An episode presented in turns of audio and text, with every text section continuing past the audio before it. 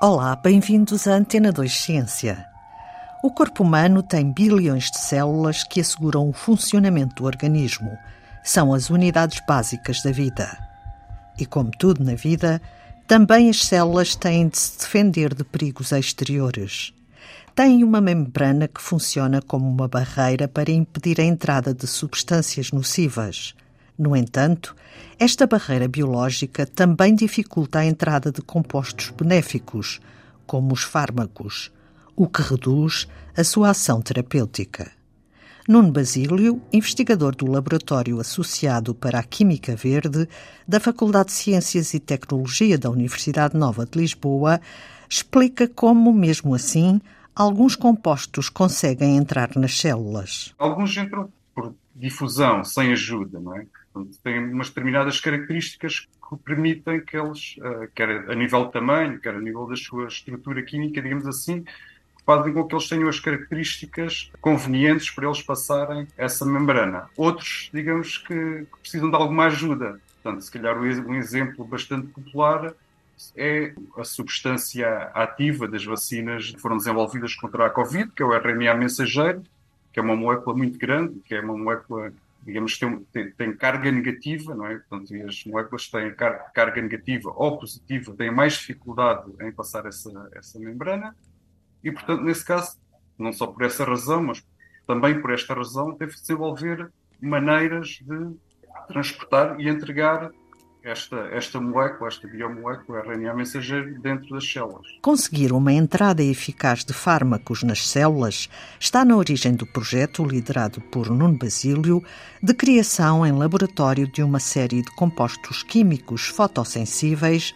para desencadear o transporte eficaz de biomoléculas para o interior das células utilizando a luz. O tipo de compostos que nós desenhamos e fabricamos esta função de, de, deste, desta família de compostos e a sua capacidade para transportar algumas moléculas, como já tinha sido desenvolvida também por outros grupos. O que nós fizemos, e a novidade uh, do nosso trabalho, o que nós desenvolvemos, foi uma versão destes compostos que nos permite ativar e desativar esta função, ativar e desativar o transporte, utilizando a luz.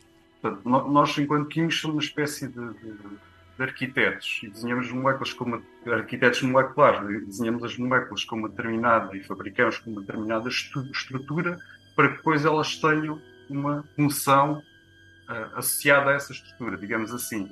E portanto, nós desenhamos estas moléculas para eles conhecerem uma classe e se ligarem a uma classe particular biomoléculas são péptidos, neste caso são péptidos que são pequenas estruturas. Um péptido é uma, uma, uma molécula, uma molécula que é formada por aminoácidos. Por exemplo, as proteínas são exemplos de, de péptidos, não é? Portanto, as proteínas são formadas através de, de, de outras pequenas moléculas que são aminoácidos. E nós desenhamos esta, estes transportadores para eles conhecerem pequenos péptidos. Uh, e neste caso são péptidos que têm cargas uh, positivas que não passam facilmente a membrana e as nossas moléculas são capazes de ligar e depois ajudá-los a passar a membrana, membranas biológicas. E esse, esse efeito, essa função, pode ser ativada uh, com luz, porque nós equipamos estes receptores que nós desenhamos, estes transportadores, com uma função específica que altera a sua estrutura quando é exposta à luz. Pode ter uma arquitetura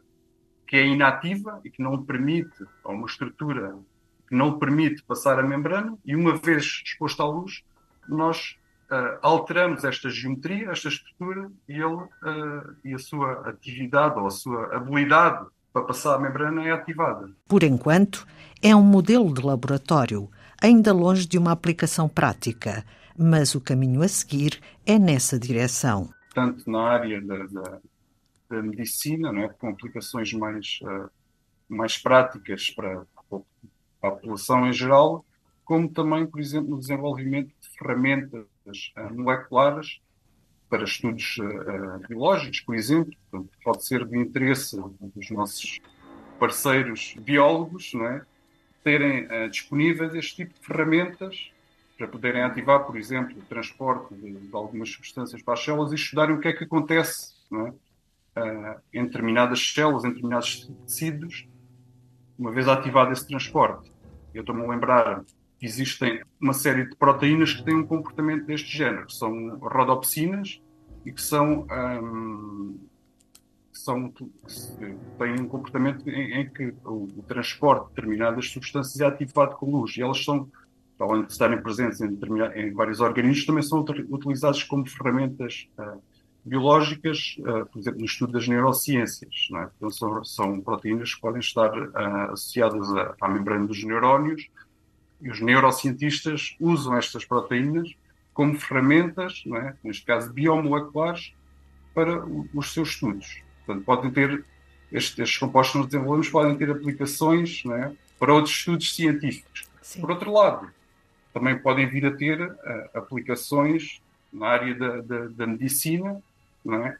Se, por exemplo, nós conseguirmos desenvolver uh, versões destes, destes compostos que sejam aplicadas a fármacos reais. O que nós usamos foram modelos, não é? moléculas que não têm, uh, não têm uma aplicação farmacológica, não é? Mas nós, uma das ideias já tentar desenvolver, por exemplo, estes modelos ou versões destas moléculas que nós, que nós já apresentamos, que nós já publicamos, versões ligeiramente diferentes que possam, por exemplo, ser uh, indicadas para transportar ácidos nucleicos, por exemplo. E aí podem ter uh, aplicações nestas áreas em, em que, que, esta tecnologia pode ser, tem, pode ser tem, usada, não é?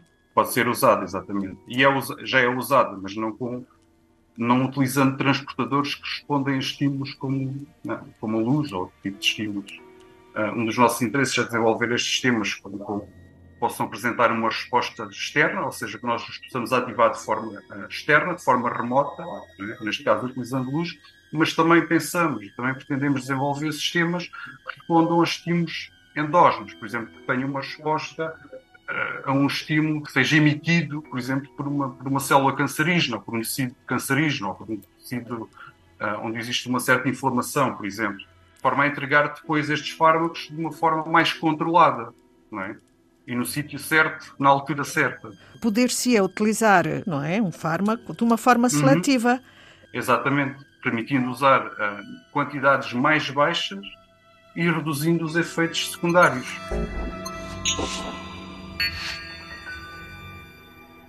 Hoje em dia existe uma tecnologia que é aplicada que é, que é a terapia fotodinâmica, não é? Para tratar problemas de pele, em que se inoculam estas substâncias químicas, não é? que, em que elas são, são inativas e uma vez expostas à luz, pode ser, por exemplo, do, com um laser, não é? uma luz LED, um LED, por exemplo, são ativadas e fazem a sua função, neste caso, degradar ou matar aquelas células naquela região que é iluminada especificamente e que funciona relativamente bem, em alguns destes casos, a nível top. Portanto, nós, para o, o entregarmos fármacos uh, em tecidos ou em células, uh, utilizando a luz para ativar esse, essa entrega, digamos assim, podíamos usar uma tecnologia semelhante, ou podemos usar uma, uma tecnologia desse, desse género, que já, que já existe para outras aplicações, por exemplo. Bastava uh, inocular num sítio específico, não é? O doente e depois expor à luz. E, portanto, um dos desafios, também um dos grandes desafios desta, desta área é desenvolver sistemas possam responder a determinados comprimentos de luz. Luz que atravesse uh, de forma eficiente os nossos tecidos, porque não pode ser uma luz qualquer. O melhor normalmente é a luz vermelha ou dos comprimentos de onda que nós chamamos de infravermelho próximo, que é a luz mais eficiente para uh, penetrar nos tecidos, com mais profundidade. O trabalho laboratorial vai continuar, para aperfeiçoar esta tecnologia de transporte de biomoléculas para as células usando a luz. Será um passo importante para o tratamento mais eficaz de doenças. E é tudo por hoje em Antena 2 Ciência, também disponível em podcast e na RTP Play. Voltamos na próxima segunda-feira. Passe uma boa semana.